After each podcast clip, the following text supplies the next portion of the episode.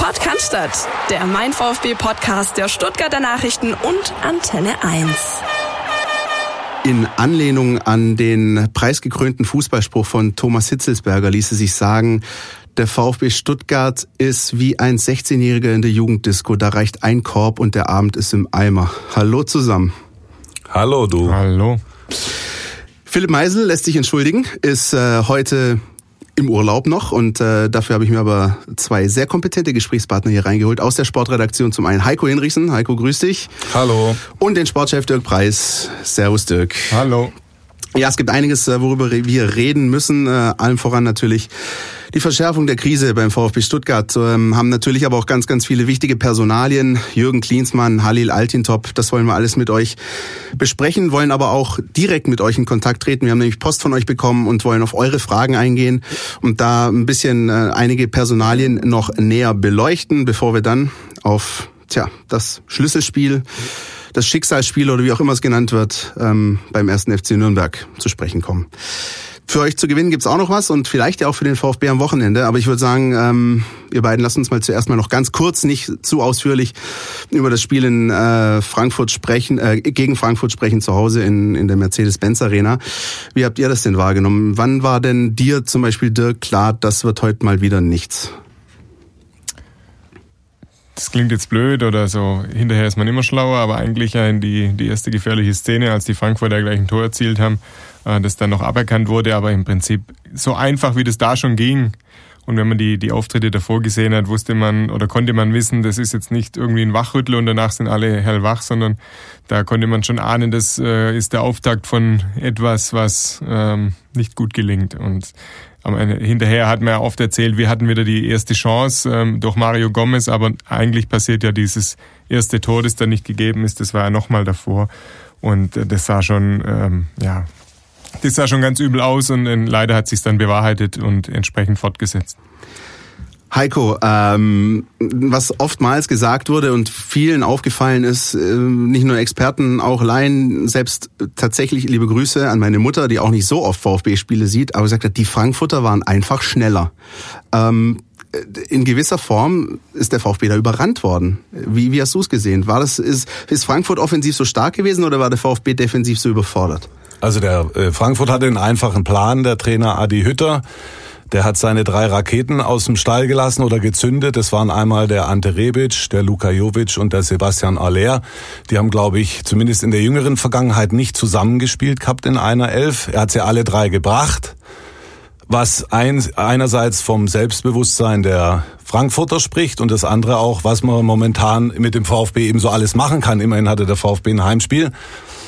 Der Plan ist für die Eintracht absolut aufgegangen. Mhm. Sie haben in einer gewissen Art und Weise den VfB überrannt, aus den Stiefeln gespielt, im wahrsten Sinne des Wortes, den Herrn Badstuber. Ich erinnere an den Zweikampf mit dem Jovic, wo er einfach saft- und kraftlos auf den Rasen fällt. Das war ja schon ein bisschen bezeichnend, ohne das jetzt nur an dem Badstuber festmachen zu wollen. Also die hatten einen klaren Plan, der war auf Offensive ausgerichtet und das hat also mal wunderbar geklappt der war, glaube ich, vor allem auch darauf auf, ausgerichtet, den VfB extrem unter Druck zu setzen. Ne? Die drei, die du angesprochen hast, die, die haben eben extrem früh attackiert und äh, das ist natürlich Gift für eine eben schon verunsicherte Mannschaft, wenn sie dann so einen Druck bekommt und man hat ja dann gesehen, da konnte der VfB dann auch gar nicht mit umgehen. Normalerweise macht man das ja nicht so, auf einzelne Spieler explizit einzugehen, wäre aber halt einfach aufgrund diverser Situationen äh, hinten aufgefallen. Es war Heiko, du hast es gerade schon angesprochen, Holger Bartstuber. Der Tenor war ein bisschen, da war da in der einen oder anderen Situation überfordert. Das ging auch ihm so ein bisschen zu schnell. Wir hatten noch die Szenen, äh, die diese individuellen Fehler in Rostock, in Mainz. Wie, wie hast du das wahrgenommen? Wie, wie schätzt du Holger Bartstuber jetzt äh, sagen wir mal, rückblickend ein, was die Entwicklung auch angeht, die, die ganzen Saisonstart über? Also der Holger Badstube ist ja ein äh, hochdekorierter Fußballer und das nicht zu Unrecht. Der hat eine Riesenkarriere hingelegt und vor allen Dingen auch deswegen, weil er ein sogenannter Mentalitätsspieler ist. Aber, und das muss sich jemand wie der Badstuber auch gefallen lassen, an besonderen Spielern, die jetzt auch mit einem Dreijahresvertrag, mit einem höher dotierten Dreijahresvertrag hier ausgestattet worden sind beim VfB, an die darf man auch höhere Ansprüche stellen. Und da fällt er natürlich komplett runter durch dieses Raster. Wir haben ja unser Notentool, wo wir immer von eins bis sechs die Spieler bewerten. Und äh, die sechs haben wir auch noch nie verteilt, glaube ich. Du korrigier mich, ich glaube noch nie. Also in dieser Saison auf jeden Fall noch nicht. Und diesmal hat sie also gewackelt, das muss man also ganz klar sagen. Ja. Und zwar bei der Performance von Holger Badstube. Da war ja wirklich gar nichts dabei. Da waren keine Pässe, da war keine Zweikampfhärte, da, da war einfach nichts. Und ich habe auch so, das Schlimme an der Sache ist das, ich habe auch nicht das Gefühl, dass sich das in naher Zukunft ändern kann. Äh, die Trainingseinheiten sind ja meistens jetzt nicht mehr öffentlich, aber bei den wenigen öffentlichen Einheiten war ich zuletzt dort. Und dann sind es einfache äh, Pass, also Außenflanke und die äh, Spieler stehen da und sollen das Tor schießen, wie es jede C-Jugendmannschaft macht und, mhm. und, und auch da trifft der Bartschuber keinen keinen Gartenzaun sozusagen. Also schwierig und äh, das hat vielleicht auch ein bisschen was mit der mangelnden Fitness zu tun und da können wir, glaube nachher auch nochmal drüber sprechen. Ich glaube, da können wir sogar direkt darüber sprechen, Dirk. Ähm, das ist das Thema, das jetzt auch bei uns schon letzte Woche im, in der letzten Podcast-Folge aufgeploppt ist und jetzt sich immer so ein bisschen weiterentwickelt. Auch mittlerweile auch belegt durch die Daten. Da gibt's äh, entsprechende Texte bei uns auf der Seite und eben auch das Datencenter, bei dem ihr nochmal alles einlesen könnt auf stuttgarternachrichten.de. Und da fällt auf, der VfB ist, was Laufwerte angeht, auch im Abstiegsbereich, oder? Das stimmt. Sie sind, was die absolute Laufleistung als gesamte Mannschaft äh, angeht, sind sie richtig hinten drin. Ähm, nun muss man vorsichtig sein mit solchen Werten, weil die nicht immer die absolute Aussagekraft haben. Also es, wenn man sich die Werte alle anschaut, dann sind manchmal auch Mannschaften vorne, die auch ein, also in der echten Tabelle vorne, die in, in solchen Lauftabellen eher einen schlechteren Wert haben. Das mhm. liegt aber natürlich auch oft an der Qualität, an der anderen Spielanlage. Ähm, früher als die, oder wenn die Bayern ihren, ihren Ball zirkulieren lassen, ja, dann ist ähm, der Laufaufwand natürlich eher beim Gegner, der immer hinterher muss.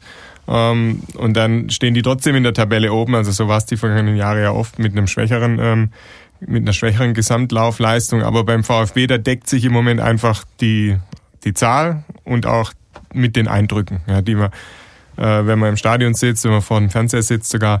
Also man hat nicht den Eindruck, dass äh, da auch nur ein, zwei Spieler wirklich ähm, konditionell äh, auf Top-Level agiert im Moment. Das ist immer eine sehr billige Ausrede, da kann man immer schnell Kritik üben, auch vor allem nach einem Trainerwechsel. Ja, der alte Trainer hat nicht ordentlich trainiert, aber ich glaube, es ist augenscheinlich, dass da schon manches im Argen liegt. Und der VfB hat eben einige Spieler, die über ihre Physis kommen. Da gehört der Holger Badstuber natürlich auch dazu. Der ist immer dann ein Topmann, wenn er auch äh, fit ist, im Vollbesitz seiner Kräfte. Mario Gomez braucht für sein Spiel absolute äh, körperliche Top-Verfassung. Definitiv. Ja. Auch Christian Gentner wird immer dann fehlerhaft, wenn er nicht, ähm, äh, ja, wenn er nicht an ähm, Top-Level agieren kann. Der braucht, ist laufstark normalerweise, ja, und dann holt er sich darüber auch Sicherheit. Und da gibt's eben einige, denen diese körperliche Top-Fitness äh, gut tun würde, die wichtig ist für deren Spiel und die haben sie im Moment nicht.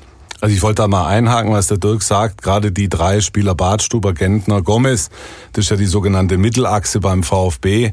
Viel diskutierte Mittelachse, die momentan nicht funktioniert. Und da wollte ich nochmal rückblickend auf die Physis zu sprechen kommen oder auf die mangelnde Fitness. Und da kann ich leider auch den Mario Gomez nicht ausnehmen an meiner Kritik. Ich kann noch zurückdenken an das Spiel in Sinsheim bei der TSG Hoffenheim, da war diese berühmte Szene, jeder wird sich dran erinnern können, ich glaube sechste Minute, es war vor der roten Karte von ja. Insua, läuft Gomez allein aufs Tor zu, schiebt sie links daneben, das kann passieren. Kurz danach hat er nochmal eine Sprintsituation und in Sinsheim ist es so, dass wir Reporter nicht zentral sitzen, sondern ein bisschen verschoben und diesmal war das dann also die Angriffshälfte vom VfB. Wir hatten also einen sehr guten Blick und ich gucke den Gomez an, nicht Auge in Auge, aber relativ nah konnte ich ihn sehen und der Mann hat nach zehn Minuten gepumpt wie ein Maikäfer. Das muss man ganz klar sagen und da war noch einiges zu gehen. Also der kann mir nicht erzählen, dass er fit ist. Das ist einfach steht fest. Dann nehme ich jetzt aber auch mal uns so ein bisschen zumindest wir, wahrnehmungstechnisch irgendwie äh, ins Gebet, weil äh, wir haben auch oft genug während der Vorbereitung gesagt, jo, Kader steht, das sieht gut aus. Wieso ist das bis jetzt vor ein paar Tagen, Wochen niemanden, auch, auch uns nicht so richtig aufgefallen, dass es hier ein massives äh, Konditionsproblem offensichtlich gibt? Es sind natürlich jetzt auch Mannschaften als Gegner äh, gekommen, die über eine extreme Geschwindigkeit kommen, die ja. über eine, wie jetzt zum Beispiel also Dortmund ist natürlich so eine Geschwindigkeitsmannschaft, Hoffenheim ist eine intensive Mannschaft, Frankfurt spielt es mittlerweile brutal intensiv. Da geht's halt 90 Minuten ab. Und dann wird's halt auch echt augenscheinlich, wenn du dir, wenn du dich erinnerst an das Spiel gegen Werder Bremen. Ja, da in Überzahl? In Überzahl hatte der VfB am Ende viel, viel Glück, dass sie das Spiel gewonnen haben. Ja, die haben äh, 60 Minuten, glaube ich, fast in Überzahl gespielt und zwar und die Bremer hatten die besseren Chancen. Also bis auf die am Ende, die dann äh, Nicolas González vergeben hat. Aber es es ist jetzt eben nochmal augenscheinlich geworden gegen diese Gegner, die einfach von der Intensität eben auch auf Top-Level spielen. Also Hannover spielt einen anderen Fußball, Freiburg hat es anders gespielt äh, dort. Ähm, da wurde es nicht ganz so deutlich. Ähm, da wollte ich noch was dazu sagen. Also ob Sie jetzt ein massives Fitnessproblem haben, weiß ich nicht. Sie haben zumindest bei einigen Spielern ein Fitnessproblem. Ja. Was mir immer grundsätzlich in diesen Dingen nicht gefällt bei Trainerwechseln ist es, wenn dann dem alten Trainer so einer mitgegeben wird. Und das wird natürlich getan damit, wenn jetzt, wenn es heißt, die haben ein Fitnessproblem, dann heißt es, ha ja, der Korkut, der hat die Leute nicht richtig trainiert. Der Taifun Korkut hat eine eigene Herangehensweise gehabt in der Vorbereitung. Die hat er ganz klar formuliert und das hat auch jeder schon gewusst. Er war nicht der Mann, der spezielle Einheiten gemacht hat, der also gesagt hat, heute treffen wir uns irgendwo zum Steffeleslauf und hetzen da hoch und runter, sondern seine Methodik war die, immer alles miteinander zu vereinen, sozusagen in den, in den jeweiligen Einheiten. Und der ein oder andere hat da wohl nicht alles mitbekommen, was er hätte mit auf den Weg kommen, bekommen müssen. Aber jetzt ist Weinziel Trainer und jetzt bringt es auch nichts, dem Korkut da irgendwas hinterher zu werfen, sondern, und da kommen wir vielleicht nachher auch nochmal zum Trainer, da fehlt mir auch ein bisschen der Blick nach vorne. Ja, Ein Trainerwechsel ist nicht dazu da, um immer nach hinten zu gucken und um drüber zu jammern, dass man Punkte in Mainz, Freiburg oder sonst wo hat liegen lassen, sondern der Blick muss nach vorne. Wir spielen jetzt in Nürnberg, vielleicht ist dann das auch die Überleitung. Und da erwarte ich auch von Markus Weinz Ziel, erstens A, wenn es die denn gibt, die Fitnessprobleme zu beheben und B, sich einen Plan zu auszutüfteln, wie man da im Frankenland möglichst drei Punkte holen kann, weil die hat der VfB bitter nötig. Zumindest ist davon auszugehen, dass das Spiel oder der Gegner in Nürnberg ein bisschen anderes sein wird, wird man nachher nochmal dezidiert darauf eingehen. Ja, Dirk, was ich noch fragen wollte ist, ähm, jetzt ist, ist der Zustand so, wie er ist. Lässt sich das denn einfach so jetzt, sage ich mal, in den nächsten Wochen kurzfristig und dann vielleicht mit Blick auf die äh, Wintervorbereitung langfristig noch reparieren bis zum Ende der Saison? Das Fitnessproblem? Ja. Also wenn wir mal davon ausgehen, dass da nicht Elementares fehlt, ja, also ist ja nicht so, dass die jetzt im äh, Kreisliganiveau im Fitnessbereich auftreten, sondern da fehlt halt, fehlen kleine entscheidende Dinge, Prozente, die gegen Topgegner eben doppelt ins Gewicht schlagen. Mhm. Und ich glaube, ich persönlich glaube, dass die aufzuholen sind, auch in der Saison, auch in der Vorrunde. Äh, schau dir die Wochen an, die der VfB hat. Jetzt war Freitag das Spiel gegen Eintracht Frankfurt, Samstag ist das nächste Spiel. Also da kannst du Tage frei machen, da kannst du zwei, drei Tage auch wirklich belasten und hast dann vor dem Spiel trotzdem nochmal zwei, drei Tage, wo du wieder äh, regenerativ ein bisschen mehr arbeiten kannst und vielleicht mehr die taktischen Dinge oder Standards mal so ausprobierst. Ähm, ich glaube, dass du da schon nochmal äh, an die Belastung ran kannst in diesen Wochen, weil der VfB ja eben leider Gottes nur die Bundesliga spielt. Ähm, nach dem Spiel gegen Nürnberg kommt eine Länderspielpause, sind zwar einige weg, aber eben die Achse, von der wir gesprochen haben, ähm, Bartstuber, Gentner, Gomez zum Beispiel das und stimmt, auch viele andere, äh, die sind da. Also da hast du nochmal fast zwei Wochen Zeit, ähm, auch in dem Bereich nochmal was zu tun. Und deshalb bin ich eigentlich davon überzeugt, dass du auch in einer Saison und nicht in der klassischen Vorbereitung hier nochmal arbeiten kannst. Vor allem darf man sich nicht so auf die Winterpause verlassen, die ist zwar ein bisschen länger als im vergangenen Jahr, aber natürlich auch keine vier, fünf Wochen. Und du musst auch jetzt punkten. Ne? Du genau. musst gucken, dass du bis Weihnachten einfach äh, nicht den Anschluss völlig verlierst, tabellarisch, sondern da einigermaßen in Schlagdistanz bist, Heiko. Und vor allen Dingen sollte sich jetzt nicht hier jemand oder jeder, jeder Spieler hinter dieser sogenannten Fitnessproblematik verstecken können. Da geht's jetzt wirklich mal darum, die Profis in die Pflicht zu nehmen. Ja, ich kann noch eine andere Statistik, können wir gerne mal rausgruscheln. Das ist die der gelben Karten, Fair-Play-Wertung. Das ist alles schön und gut. Ich will hier niemanden zu groben Foulspiel auffordern oder sonst was. Aber also wenn die, die hatten, die lagen 0-2 hinten gegen Frankfurt und da hatte noch nicht ein einziger eine gelbe Karte. Ich glaube noch nicht mal wirklich ein echtes Foul, ein wertbares Foul begangen. Also da möchte ich sagen, also wir sind ja jetzt hier nicht äh, irgendwie beim Müttergenesungswerk oder sonst wo, sondern da geht's um, äh, um Bundesliga-Punkte. Und dann bitteschön, liebe Herren, da mal die, die äh, Messer in die Schienbeinschoner oder was Besseres fällt mir jetzt auch nicht als Bild ein. Also es ist sozusagen der Ruf laut nach ähm, ein Stück weit Mentalität, vielleicht auch die Mentalität, die Eintracht Frankfurt hatte und vielleicht auch die Mentalität, die ein ehemaliger Spieler beim VfB Stuttgart zu seiner damaligen Zeit hatte, nämlich Jürgen Klinsmann. Das ist so der Name, der in den letzten Tagen hier durch äh, die Straßen wabert und immer mal wieder äh, aufgenommen wird. Das würde ich natürlich gerne mit euch diskutieren, zumal es natürlich auch draußen viele Fans ähm, bewegt. Erstens, wie kam es überhaupt dazu, dass, dass dieser Name jetzt so ein bisschen aufgeploppt ist und zweitens, wie realistisch ist das? Lass uns das vielleicht erstmal aufdröseln, denn ähm, Heiko, ich glaube, da können wir durchaus auch verraten, wie das bei uns abgelaufen ist, als in der letzten Woche am Feiertag dieses äh, Interview mit Guido Buchwald aufgeploppt ist bei Sport 1 da haben wir so ein bisschen überlegt und äh, es gab hin und her Kritik auch aus dem Präsidium, dass ein Aufsichtsratsmitglied sich da so ein bisschen dazu äußert. Und wir haben einfach mal so ein bisschen hergesponnen und haben gesagt, hm, naja, vielleicht möchte da irgendjemand auch irgendjemand so ein bisschen ins Gespräch bringen. Vielleicht wie möglicherweise Jürgen Klinsmann. Ist ja die alte 90er Generation, die 1990 Weltmeister geworden sind. Und dann, gut, kam dann in den, in den darauffolgenden Tagen dann noch eins zum anderen. Wie hast du diese ganze Entwicklung wahrgenommen? Also die, die Stimmen, die da laut wurden und dann eben, dass irgendwann konkrete Name Jürgen Klinsmann im Raum stand. Also die Sache, ob jetzt der Guido Buchfall jetzt seinem Freund Jürgen Klinsmann den Gefallen getan hat, das stellen wir mal zurück. Erklären wir erstmal, wie das losging. Ja. Die ganze Sache ging los, indem äh, der Jürgen Klinsmann hat aus alter Verbundenheit den ehemaligen Stuttgarter Pressesprecher Roland Eitel, der schon lange raus ist und nicht mehr Pressesprecher beim VfB ist, der seit langem sein persönlicher Berater ist, auch zu DFB-Zeiten etc. pp.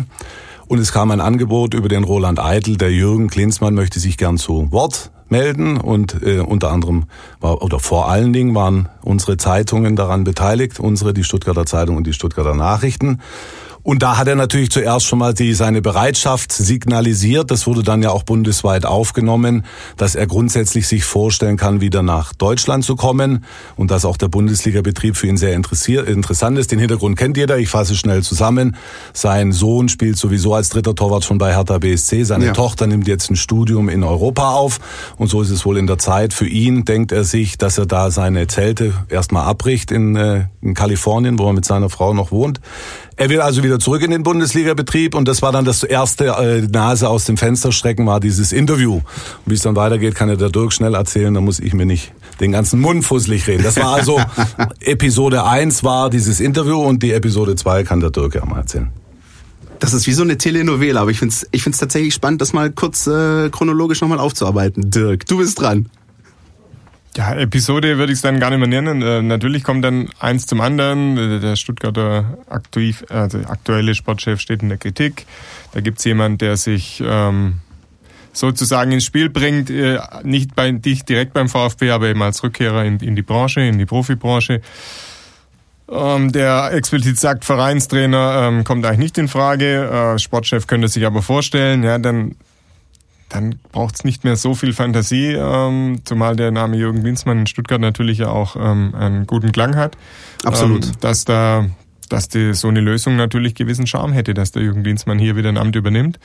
Ähm, wir hatten ja bei uns in den Blättern und auf den äh, Portalen ja auch nochmal dargestellt, in welchen Konstellationen sowas überhaupt äh, machbar wäre, ja, als Ersatz für Reschke, mit Reschke, als übergeordnete Instanz. Ähm, solche Gedankenspiele kann man anstellen ähm, und so kam das natürlich ganz, das ganze Sache, die ganze Sache ins Rollen. Ja, überall wurde ja aber auch äh, klar äh, geschrieben, dass jetzt diese so konkrete Gespräche einfach äh, noch nicht gegeben hat noch nicht gegeben hat. Aber jetzt mal, wenn wir das mal weiter spinnen, äh, du hast es gerade angesprochen, Dirk, diese verschiedenen Konstellationen. Welche von denen erscheint euch denn, wenn es soweit kommen sollte, am realistischsten? Also da muss ich kurz mal reinhauen in diese Diskussion. Bisher hat diese Diskussion den Status, und das darf man nicht die Dinge miteinander vermischen, dass Jürgen Klinsmann seine Bereitschaft signalisiert hat, etwas zu tun und wahrscheinlich auch für den VfB zu tun. Das ist mal Punkt eins. Punkt zwei ist aber, dass der VfB Stuttgart einen Sportvorstand hat. Und der heißt Michael Reschke. Das sind erstmal die Fakten. Jetzt kommen wir ins Kleingedruckte. Das Kleingedruckte besagt, dass jener Michael Reschke nicht bei jedermann so die allergrößte Liebsamkeit hat. Die Ultras haben ihn schon länger auf dem Kicker Kika, nicht auf dem Kicker. Und jetzt müssen wir überlegen, was hat der Mann falsch gemacht und wie und was, ja. Also es geht immer noch darum, dass dieser, der Posten, den Klinsmann vielleicht anstrebt. Dieser Posten ist besetzt. Was wir bisher getan haben, ist der Öffentlichkeit kundzutun, dass da ein Klinsmann ist. Da gibt es eine Verlockung namens Jürgen Klinsmann. Und ob der VfB dieser Verlockung unterliegt, sprich, ob der Präsident Dietrich irgendwann mal bei dem wirklich offiziell anruft und sagt, komm vorbei, in dem Stadion befinden wir uns jetzt nicht. Wir können jetzt gerne darüber diskutieren, wie wir das finden. Aber wir müssen trennen von dem Status quo, den wir hier haben und alles andere, was wir jetzt von mir aus bereden, was wir jetzt in der Zeitung zum Beispiel noch nie getan haben. Wir haben uns da nicht positioniert. Das können wir jetzt gerne besprechen. Aber nochmal, Fakt ist, Klinsmann wäre eine äh, Option und bisher nicht mehr. Also aus meiner Sicht ist es zum Beispiel so, ganz kurz, ähm, ich finde das ultra spannend, ja. Bin aber, habe mich da auch mit äh, Freunden darüber unterhalten und dann kam so ein bisschen der Tenor raus, das fand ich ganz interessant. Das sind Dinge, die können dir nur heutzutage noch bei diesen sogenannten Traditionsvereinen passieren. Also dass dich so ein bisschen diese Vergangenheit einholt, äh, verdiente Spieler, die vor 20, 30 Jahren mal gespielt haben und dann als gewisser Weise Heilsbringer, Heiland gefeiert werden. Und eigentlich hat ja die Vergangenheit beim VfB gezeigt, dass dieser sogenannte Stallgeruch oder diese Superidentifikation nicht immer auch ein Erfolgsgarant sein muss. Ich kann da nur Freddy Bobic erwähnen, der hier Sportdirektor war, dann irgendwann vom Hof gejagt wurde und jetzt bei Eintracht Frankfurt zeigt, dass er doch anscheinend was kann. Also ich selbst muss sagen, persönlich, wie auch immer das kommt, ich bin jetzt gar nicht so euphorisch wie vielleicht viele andere. Nein, zur Euphorie ist ja auch überhaupt kein Anlass, nur weil der Name Jürgen Klinsmann jetzt durch die, durch die Lande zieht oder durch die Luft wabert so ein bisschen. Ja. Ähm, heutzutage im Profifußball ähm, ist es immer ganz nett, wenn sich Kompetenzen äh, und fachliches Know-how, wenn sich das mit Stallgeruch, wie du es nennst, ähm, paart. Aber der Fokus muss ganz klar auf ersterem liegen. Also hat jemand die absolute Kompetenz für einen bestimmten Job? Und wenn sich dann noch äh, Verbindungen finden lassen, ja, dass er vielleicht hier schon irgendwas mal geleistet hat, mal Spieler war, ähm, bestimmte Abläufe kennt, umso besser. Aber ich darf nicht, wenn ich beim Punkt 1 Zweifel hätte, darf ich Punkt 2 nicht überbewerten. Ja. Und da auf, auf diese äh, Nummer darf man sich dann wirklich auch nicht einlassen, sozusagen, ja, der war ja mal hier Stürmer, Fallrückzieher gegen Bayern München, ja, ja. Äh, Tor des Jahrhunderts, äh, meiste Stimme bei unserer Wahl zur Jubiläumself kürzlich bei den Stürmern und so weiter. Das passt doch super. Klar, hört sich toll an, passt super, aber ich muss absolut drauf schauen, was ist die Aufgabe, welches Know-how ist vorhanden und wo kann der Mann wirklich Fähigkeiten einbringen, die er hat. Jetzt müssen wir bei Jürgen Linsen, der hat natürlich Fähigkeiten, ja, der ist ein intelligenter Mann. Aber ist er einer, der ein Kaderplaner in der Fußball-Bundesliga, hat er das schon mal gemacht? Ich würde vor einer Sache vor allen Dingen warnen, dass man jetzt sagt, die VfB-Gemeinde sagt, huh, wir sind jetzt da letzter oder mit Düsseldorf zusammen letzter, wir haben fünf Punkte und jetzt schmeißen wir uns alle dem Jürgen Klinsmann in die Arme, ja. Das wäre natürlich auch wieder der nächste Fehler. Richtig. Der Mann hat Dynamik, das wissen wir alle, die ihn kennen, der hat ihn als Spieler, der hat ihn als damaliger Bundestrainer und Sommermärchen Mitkomponent sozusagen. Aber er ist auch schon auf der anderen Seite zwölf Jahre, das ist zwölf Jahre her, das sogenannte Sommermärchen. Natürlich ist er noch gut verdrahtet. Aber zum Beispiel, wenn man über Klinsmann und seine Verwendung im VfB diskutiert, dann muss man erstmal fragen, wie sinnhaft ist denn überhaupt ein Sportdirektoren oder wäre, im Konjunkturtief muss man sprechen, ein Sportdirektorenwechsel während einer Saison? Ja, da würde mich mal eure Meinung auch interessieren. Weil immerhin, ich glaube, wir sind uns einig, der VfB muss in der Winterpause personell nachlegen. Er hat auch das Geld und äh, ich denke, da wäre vielleicht dann doch der Reschke der Beste, um das zu machen. Oder täusche ich mich? Ja, vor allem, da wird ja jetzt vieles angebahnt, was sich dann im Winter abspielt. Ja. Also äh, jedem ist es ja immer ein Graus, wenn dann am 30., 31. Januar die, die Wintertransfers über die Bühne gehen, damit es nicht passiert äh, muss da jetzt eben angebahnt werden. Ja. Und jetzt die Dinge eingefädelt werden, die Kontakte geknüpft, Spieler, Berater und so weiter abgeklappert werden. Und da glaube ich auch, dass es äh, nicht klug wäre, jetzt einen Wechsel zu vollziehen. Ja. Das denke ich auch, zumal, Dirk, du hast es auch vor ein paar Wochen... Ähm, Jetzt haben wir uns in, schon in, positioniert. In, Ups. ja, schlimm. Naja, aber, aber Dirk hat zum Beispiel auch vor ein paar Wochen, als Markus Weinziel dann neu installiert wurde als Trainer, da erinnere ich mich noch dran, die Schlagzeile formuliert, es braucht Kontinuität jetzt. Und das ist eigentlich das, was sozusagen auch im Kern das aussagt. Ähm, wenn der VfB bestrebt ist, eine Art Kontinuität auf personeller Ebene zu haben, dann kannst du jetzt natürlich solche Schnellschüsse nicht machen. Nichtsdestotrotz ist es meine persönliche Meinung, dass ähm, wahrscheinlich in fünf, sechs Jahren, sollte es diesen Podcast je noch geben, möglicherweise ein anderer Sportdirektor beim VfB tätig ist, möglicherweise auch ein anderer Präsident und wahrscheinlich auch ein anderer Trainer. Das ist irgendwie so eine so so so ein, so ein, so ein Rad, das irgendwie wieder ins Drehen kommt und wo man nicht weiß, ob das je wieder stoppen sollte. Ob Kontinuität ja, hin oder her. Michael Reschke würde sagen, wir sind ja nicht im Phantasialand. ja. ja. Deshalb braucht man nicht äh, irgendwie davon reden, dass der VfB jetzt in fünf, sechs, sieben Jahren in genau der gleichen Konstellation immer noch ähm, äh, so aufgestellt ist wie jetzt. Was der aber VfB aber jetzt hat, Vielleicht können wir dann da sozusagen den, den Sprung machen. Das ist nämlich eine Sache, die konkret geworden ist. Eine andere Personalie ist, Halil Altintop ist engagiert worden als, ich zitiere, Trainer für individuelle Maßnahmen. Heiko. Du hast es ausge, so also ein bisschen äh, sagen wir, auseinandergenommen und gesagt, naja, im Kern geht's wohl darum, Standards einzuüben. Wie, also wie siehst du das? Unser erster Reflex war natürlich auch der, als das aufpoppte, dass der Halil Altintop bis Weihnachten äh, beim VfB ist, da haben wir gedacht, ja Halleluja, was ist denn jetzt los? Ja, nur bis Weihnachten und was tun sie da? Bei näherer Betrachtung macht es ein bisschen mehr Sinn. Ich habe vorhin mit dem Michael Reschke drüber gesprochen und er sagt, wir haben den Cheftrainer Weinzierl und mit Altintop neben unserem Wolfgang Beller dann zwei Assistenztrainer und das ist das absolute Minimum, was man in der Bundesliga haben muss. Und er hat gesagt, äh, das können Sie schauen, in jedem Verein wird es so sein. Und er hat, glaube ich, auch recht. Ich glaube nicht, ich glaube nicht nur so, sondern es ist so. Ähm, der Hintergrund ist auch ein bisschen, dass sie den Andreas Hinkel bis dato noch hatten und der Andreas Hinkel hat im Rahmen seiner Ausbildung zum Fußballlehrer hier sein in Anführungsstrichen Praktikum mhm. gemacht und war ihnen hier zu Diensten. Der ist jetzt wieder verstärkt in Köln. Das heißt, wie Reschke sich ausdrückt, sie hatten eine Lücke im sogenannten fußballerischen Bereich und ähm, der Altintop soll sich jetzt verstärkt um die Standards kümmern. Man höre und staune und daran sieht man ja, wie speziell dieses äh, Geschäft Profifußball geworden ist. Letztes Ding noch von Reschke. Reschke sagt, es gibt so viele Stellschrauben, an denen man als Trainer zu drehen hat.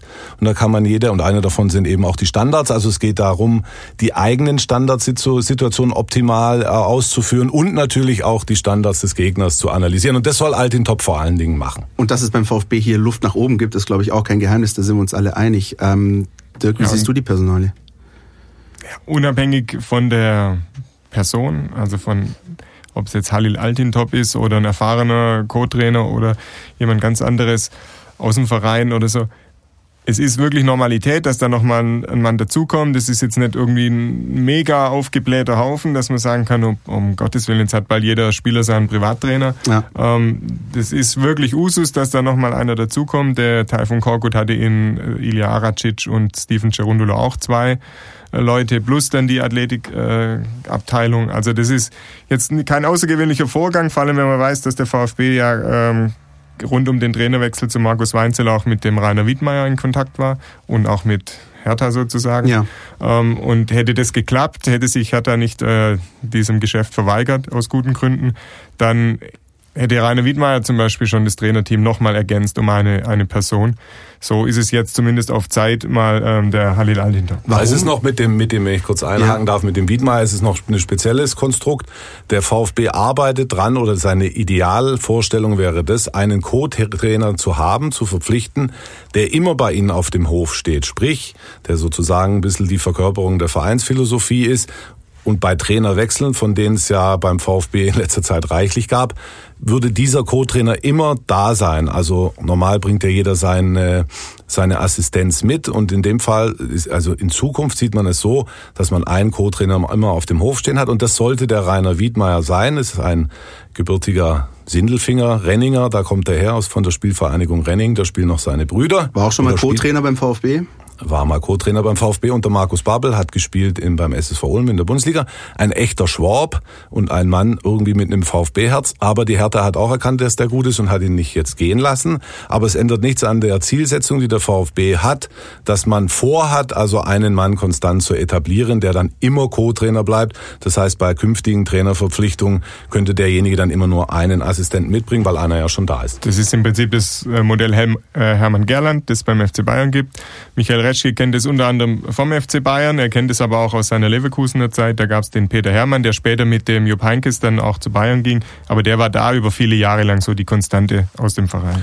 Und der Hintergrund da wiederum ist der, dass man gerade über Gerland sagt, der fehlt in Bayern jetzt ja wohl offensichtlich auch. Er ist jetzt bei den Chef von dem Nachwuchsleistungszentrum, dass Spieler so jemanden gerne haben, der, dem man mal was sagen kann und der nicht gleich petzt sozusagen beim, beim Cheftrainer, sozusagen der, so ein bisschen der Kummerkasten in der Kabine. Und sowas wäre dann, da wäre der Wiedmeier eine super, ich kenne den, das wäre ein super Typ dafür gewesen. Aber man soll ja niemals nie sagen. Ist denn der, ähm, ist auch das möglicherweise, möglicherweise eine Antwort auf die Frage, warum Halil Altintop nur bis Weihnachten erstmal engagiert ist und nicht, ähm, wie manche denken, vielleicht eigentlich auch die Wintervorbereitung noch mitnehmen sollte, wo man ja dann diese Standardgeschichten auch noch ein bisschen besser besser eintrainieren könnte? Also der Vertrag von Rainer Wiedmeier läuft im kommenden Sommer, Sommer aus. aus. Also da wäre er dann wirklich frei und zu haben. Ob der VfB jetzt so lange wartet, äh, um die Position dauerhaft zu besetzen oder ob er einen neuen Anlauf nimmt bei, bei der Hertha, das mag mal dahingestellt sein. Ähm, Aus Berlin waren die Signale so, dass die ganze Saison über dann nichts zu machen ist. Wer weiß, ob, man kennt ja die Fußballgesetzmäßigkeiten, da kann ja. sich auch mal schnell was ändern. Vielleicht ändert sich ja die Lage im Winter. Ob das jetzt direkt äh, auf diese Laufzeit da von, von Halil Altintop, äh, dass das der Hauptgrund ist, weiß ich nicht. Soweit ich weiß, hat der Halil Altintop ja zum Beispiel keinen, keine Fußballlehrerausbildung. Er hat zuletzt auch hospitiert, mal bei, bei den Leipzigern, wenn ich es äh, richtig weiß. Ähm, also der ist da gerade auch so ein bisschen auf der ja, Erfahrungen sammeln und sich der Halil da was holen. Ich habe ja. hab mal nachgelesen gestern, der Halil Altintop ist im Besitz der DFB Elite, des DFB Elite Jugendtrainerscheins. Mhm. Immerhin.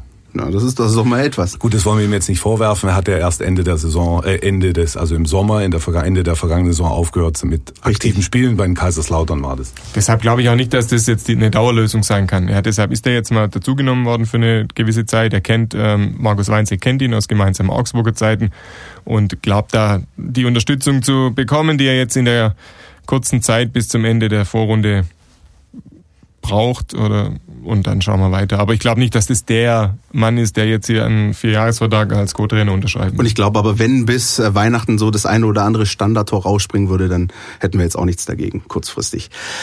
Ich würde sagen, ähm, wir kommen mal direkt auf euch da draußen zu sprechen, denn ähm, wir haben von euch reichlich Zuschriften bekommen und würden darauf jetzt mal eingehen in unserem Außennetz. Alles, was euch im Netz beschäftigt. Ja, Post. Einmal sich so fühlen wie Jürgen Domian. Jetzt kann ich mal ein bisschen hier vorlesen, was wir so an, an, an Post bekommen haben und ein bisschen auch an Feedback und Fragen, die ich euch beiden direkt gerne stellen würde. Du wärst auch so ein richtiger Domian. Zwei kann ich dir nur sagen. Hallo Heiko, worüber möchtest du reden? ja, ich würde sagen, äh, wir gehen mal direkt rein, denn äh, Finn hat uns unter anderem äh, eine E-Mail geschrieben und ähm, er hat folgende Anmerkung. Er sagt, Hallo mein VfB-Redaktion, ich fände es interessant, wenn ihr mal darüber reden könntet, ob es Sinn machen würde, ähnlich wie bei der Nationalmannschaft, Pablo Maffeo ins defensive Mittelfeld zu setzen, da es auch beim VfB ähnliche Probleme gibt. Er kann zwar offensiv Akzente setzen, ist dafür aber in der Rückwärtsbewegung zu langsam, um der Dreierkette zu Hilfe zu kommen. Und dafür könnte man, so sagt äh, Finn, ja noch Pavard nach außen rücken und Kempf stattdessen in die Dreierkette stellen. Ich denke, aus der französischen Nationalmannschaft weiß man ja, dass Pavard der Rolle durchaus auf höchstem Niveau gerecht werden kann. Vielleicht würde es auch ihn mal wieder ein bisschen wachrütteln, wenn er eine andere Aufgabe zu erfüllen hätte. Auf eine Viererabwehrreihe würde ich äh, noch nicht reduzieren. Dafür ist das ganze Konstrukt hinten noch deutlich zu instabil, sagt Finn. Also mal konkret die Frage in den Raum gestellt, Pablo Maffeo, eins weiter nach vorne. Was sagt ihr dazu? Also wenn hier vom defensiven Mittelfeld äh, die Rede war, ich sehe ihn jetzt nicht als zentralen defensiven Mittelfeldspieler, aber über die Variante, ihn eine Position nach vorne zu schieben, haben wir auch schon öfters mal diskutiert, eh, vor ein paar Stunden zum ja, letzten richtig.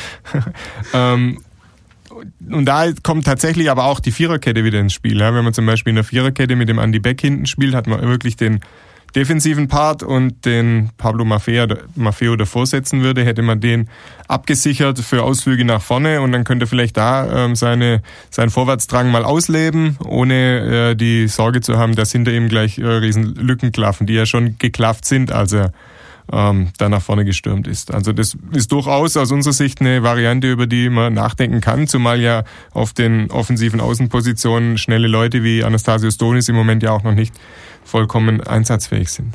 Heiko, sind Sie d'accord? Ja, äh, auf jeden Fall. Der Maffeo hat einen Offensivgeist. Der braucht auf jeden Fall, das ist mal das Erste, defensiv immer so einen Bodyguard hinter sich. Ja. Wenn man den in einer Viererkette hinten rechts alleine spielen lässt, dann kann man oftmals das blaue Wunder leben.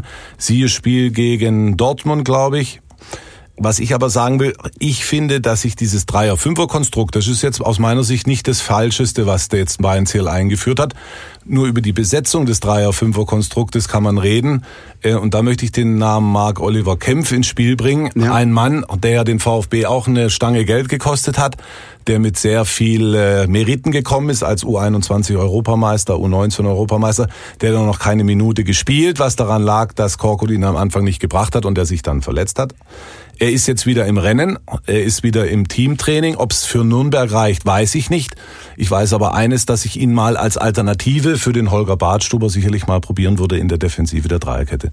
Insofern gibt es da einige Übereinstimmungen mit äh, dem, was Finn uns gesagt hat. Würdet ihr auf der linken Seite bei ähm, Emiliano Insua möglicherweise eine ähnliche Rolle sehen wie bei Pablo Maffeo, dass man sagt, also wir hatten zum Beispiel vor ein paar Wochen Bernd Sauter, der hat gemeint, ich bin großer Fan von Insua in der gegnerischen Hälfte, in der eigenen Hälfte eher nicht so. Wäre das da auch eine Option?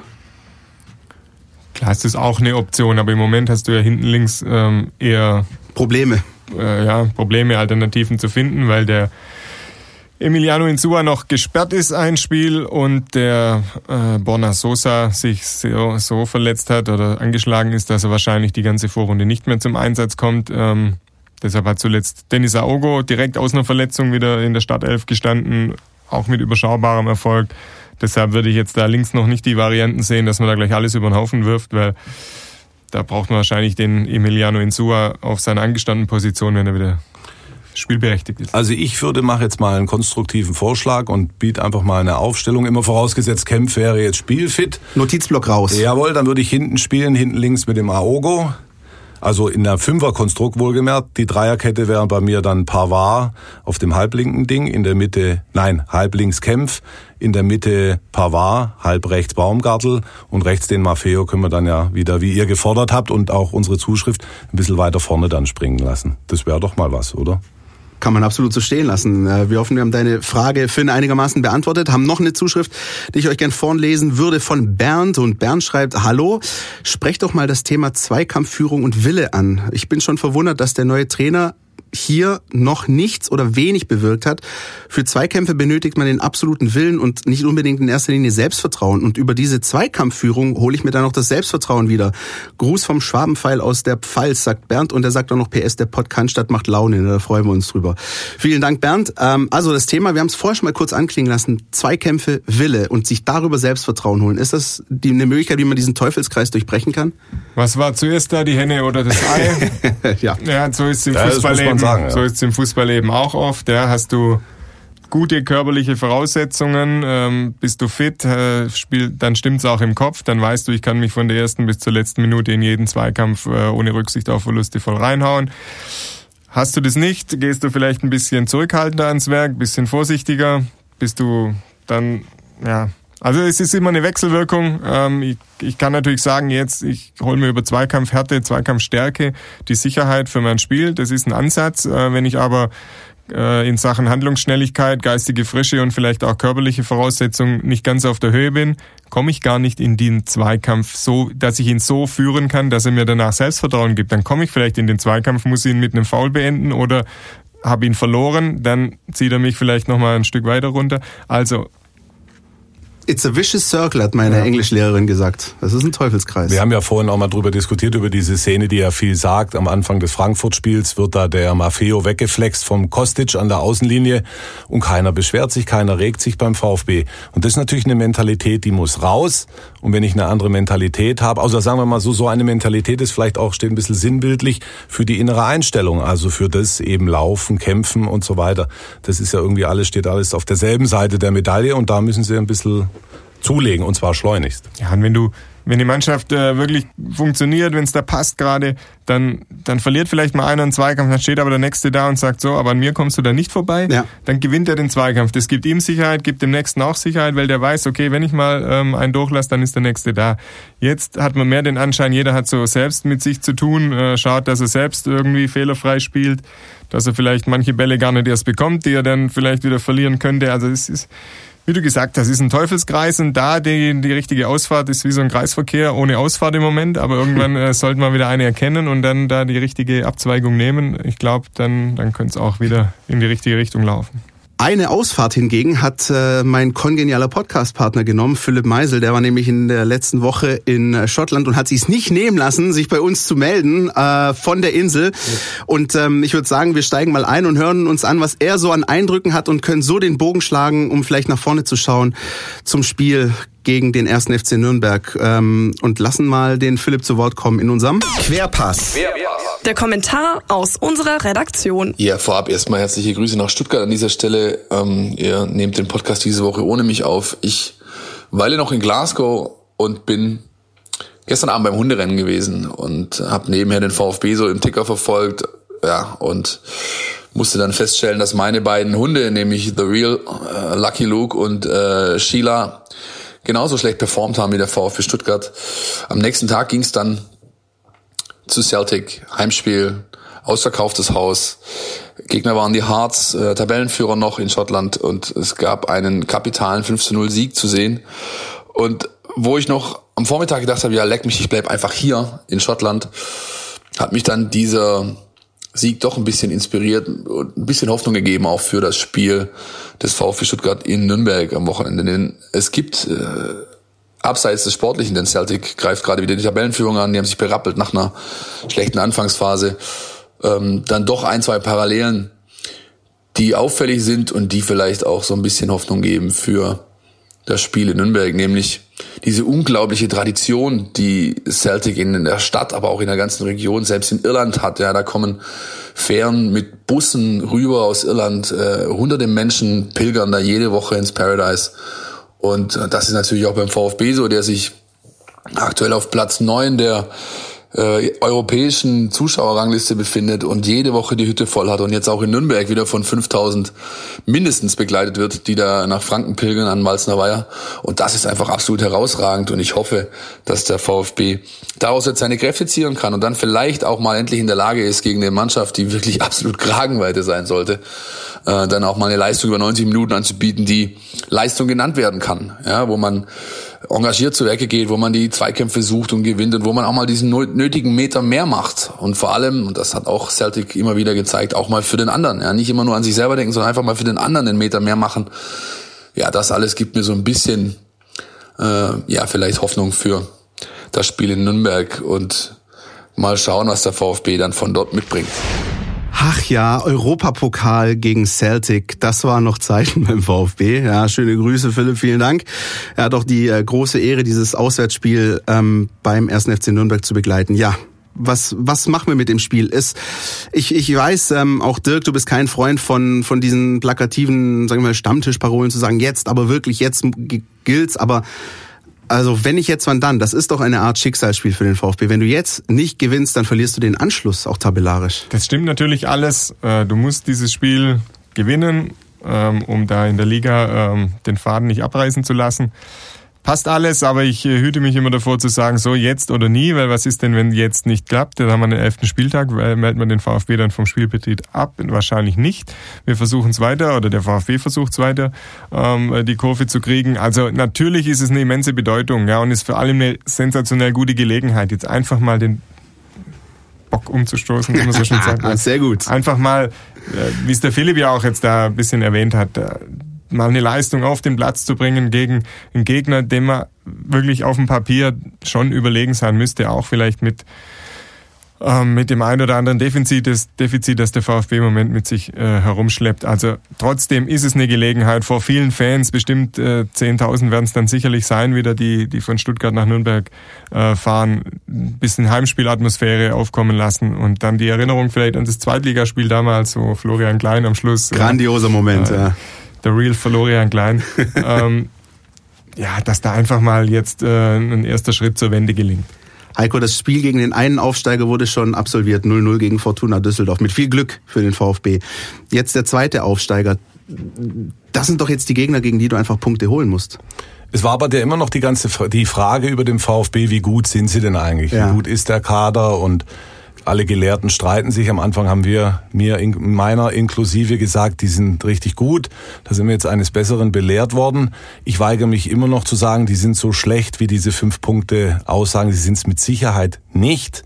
Das ist das eine. Das andere ist, jetzt gilt einfach. Also da muss jetzt auch wirklich nicht ein Punkt her, da müssen drei Punkte her, sonst wird's Krappenduschter um den VfB erstmal. Weil was soll dann erstmal kommen? Dann kommt erstmal die Länderspielpause, dann geht's nach Leverkusen, das wird alles nicht einfacher. Also wenn nicht jetzt, wann dann, muss man schon fragen. Und da appellieren wir wirklich an die Moral der Truppe, an den Kampfgeist der Truppe, an die Laufbereitschaft, all die Dinge, die wir äh, gerade besprochen haben. Ich will da ein bisschen mehr Kratzbürstigkeit sehen. Ich will einen Gomez sehen, der rennt. Ich will einen Badstuber sehen, so er denn spielen wird, der sich in die Zweikämpfe reinwirft. Und ich will dann auch rechtzeitig, rechtzeitig ich will einen Maffeo sehen, der die, die äh, Linie hoch und runter marschiert. Ich will einen Weltmeister Pavard sehen, der sich nicht nur im Außenra äh, äh, Außenriss Passspiel gefällt, sondern sich da auch da richtig reinkloppt, der sich mal vorne vielleicht mit einschaltet und so weiter und so fort. Äh, man muss es ganz klar sagen, jetzt gilt's und die Fans sind auch gefordert. Sie werden mit Sicherheit kommen. Nürnberg ist ja ein gutes Pflaster. Es werden viele Fans erwartet und man darf so in, in dem Zusammenhang ja auch nicht äh, vergessen zu erwähnen, dass es da ein bisschen am Rückhalt zuletzt gebrockelt hat, äh, gebröckelt hat. Aus gutem Grund, ja. Und jetzt sind nochmal alle da im äh, Frankenland und dann muss jetzt mal gewonnen werden. Dirk spricht noch was anderes für dich äh, für den VfB, außer dass der Gegner ein bisschen schwächer ist als Dortmund, Hoffenheim oder Frankfurt? Der Heiko hat gerade ein paar Stärken angesprochen. Wir wissen ja, dass, dass die Spieler diese Stärken durchaus haben, aber sie haben sie bisher einfach noch nicht abgerufen. Ja, aber immerhin äh, gehen wir alle davon aus, dass es die gibt und wir haben sie auch schon bei vielen einzelnen Spielern gesehen. Also ist da was, was abgerufen werden kann. Ja, es wäre ja was anderes, wenn du sagst, die spielen jetzt wie es der Heiko gesagt hat, wäre viel schlimmer, die fünf Punkte entsprechen jetzt dem Niveau dieses Kaders. Ja. Dann müsstest du sagen, okay, wenn äh, der Gegner nicht aus Versehen Platten hat beim Mannschaftsbus, dann gewinnen wir gar kein Spiel. Aber so besteht ja in jedem Spiel, das jetzt folgt, die Chance, dass der VfB endlich seine Power, seine Qualität mal auf den Rasen bringt. Und zumindest in Teilen, und wenn das in Teilen gelingt oder im Großteil der Mannschaft gelingt, dann ist natürlich jetzt eine gute Gelegenheit, wie ich es gesagt habe, gegen den ersten FC Nürnberg, einen Aufsteiger, ähm, ist es eine andere Möglichkeit, wie wenn ich gegen Borussia Dortmund, die einen Sensationslauf im Moment haben, da kann ich mich vielleicht steigern und dann reicht es trotzdem nicht, wenn der VfB sich jetzt steigert, aber dann muss es auch machen, sich jetzt steigert, dann hat er eine gute Chance, äh, endlich äh, wieder was zu holen. Zumal es emotional ja ganz wichtig ist. Dieses Ergebnis nimmst du jetzt mit in die Länderspielpause, zwei Wochen lang. Das trägst du mit dir rum, diese Tabelle und dieses Ergebnis. Und wenn du es schaffst, da zu gewinnen, dann hättest du dieses Wort, was am ersten Buchstaben M hat und am letzten Buchstaben M und was aus dem US-Sport kommt und man eigentlich nicht in den Mund nehmen sollte. Ähm, Heiko, gibt's aus deiner Sicht noch mit Blick kurz auf den ersten FC Nürnberg vielleicht äh, noch den einen oder anderen Spieler, den man im Blick haben sollte? Zum Beispiel den Tim Leibold, der auch mal hier ähm, das Trikot mit dem roten Brustring getragen hat. Ich möchte jetzt gar nicht so sehr auf den ersten FC Nürnberg eingehen, sondern nochmal appellieren an den VfB. Da muss jetzt was kommen. Liebe Leute, tut mir den Gefallen. Ja. Hört das doch bitte. Ja, hört uns doch. Er hört ja? uns. Ja, bitte, da muss was kommen jetzt. Ja, du hast Tim Leibold angesprochen. Ich gehe trotzdem mal auf die Nürnberger kurz ein. Natürlich ist es ein Mann, den man hier kennt. Ähm, der ist aber schon zu Zweitliga-Zeiten, ähm, hat er schon in Nürnberg gespielt. Also ich nicht so, dass man jetzt irgendwie sehnsüchtig wieder hinstehen müsste und sagen, oh, warum spielt er nicht mehr beim, ja. beim VfB Stuttgart? Ähm, der hat dort seinen Weg gemacht, spielt jetzt in der Bundesliga bei, beim Aufsteiger, passt alles ähm, und ist, glaube kein Name, der den Jungs vom VfB den Angstschweiß auf die Stirn treiben müsste. Wenn, wenn der VfB diesmal keinen Fehler macht, wenn der Badstuber nicht wieder irgendein Ding dreht, wenn niemand in der sechsten Minute sich eine rote Karte holt, wenn der Zieler sich nicht während des Spiels die Stutzen irgendwie zurechtbiegt, wenn also kein Fehler passiert, wenn sie alle nur normal spielen, dann werden sie das Spiel gewinnen, da bin ich mir ganz sicher. Dem will ich gar nicht mehr hinzufügen, sondern ähm, nochmal quasi äh, betonen, wir glauben ein Stück weit dran, dass es jetzt endlich diesen Erfolg gibt am Samstag und vielleicht passiert's ja dann. Mit einem Erfolg, den der VfB schon mal gefeiert hat, in Franken, nämlich beim 1. FC Nürnberg, befasst sich auch diese Woche die Mein VfB Fangfrage. Hier gibt's was zu gewinnen. Unsere Fangfrage, genau, denn äh, wir wollen euch diesmal wieder eine Frage stellen, äh, mit der ihr was bei uns gewinnen könnt. Und zwar, das ist zwar noch ein bisschen hin, denn äh, direkt nach der Länderspielpause hat der VfB ja noch ein Auswärtsspiel bei äh, Bayer Leverkusen, empfängt dann aber Anfang Dezember den FC Augsburg. Und da hätten wir für euch zwei VIP-Karten mit Parkplatz und Lachsschnittchen und allem drum und dran. Für euch präsentiert von Krombacher, dem Exklusivsponsor. Und die Frage, die ihr dazu beantworten müsstet, äh, da drehen wir ein bisschen wieder die, die Uhr zurück und gehen in die Vergangenheit, also in Zeiten, wo der VfB ähm, auch große, wichtige Siege beim 1. FC Nürnberg gefeiert hat. Ihr habt es ja schon angesprochen. Großes und gutes Pflaster für die Roten. Da gab es ein Spiel des VfB am 20. Oktober 2002. Das ist also 16 Jahre her. Und ähm, da gewann der VfB ein ganz, ganz wichtiges Spiel auswärts mit 2 zu 1. Das Spiel ist eher so ein bisschen so ein Langweiler gewesen. Ja, also das, äh, am Ende hat der VfB das Ding dann noch gedreht. In Erinnerung geblieben ist dieses Spiel allerdings vielen Fans. Ob der Szene danach, da ist nämlich der damalige Trainer Felix Magath auf den Fanzaun geklettert und hat sich von den Fans richtig abfeiern lassen. Also der ist fast in diese Menge rein und hat sich richtig drücken und umarmen lassen. Und ich würde aber von euch gerne wissen, welcher Spieler bei dieser Begegnung das Siegtor geschossen hat. Also der VfB lag eins und hinten, hat am Ende 2-1 gewonnen und ich würde gerne für euch wissen, welcher Spieler hat das entscheidende 2 zu 1 kurz vor Schluss geschossen? Wisst ihr es? Nicken, Kopfschütteln? Ich habe noch nicht mal den Hauch einer Ahnung. ich habe eine Ahnung, aber ich sag's natürlich nicht. Natürlich nicht, aber wir können das ja nachher noch ein bisschen ausdiskutieren. Aber an diese Szene erinnert man sich, glaube ich, noch Felix Magath hier in seinem Mantel.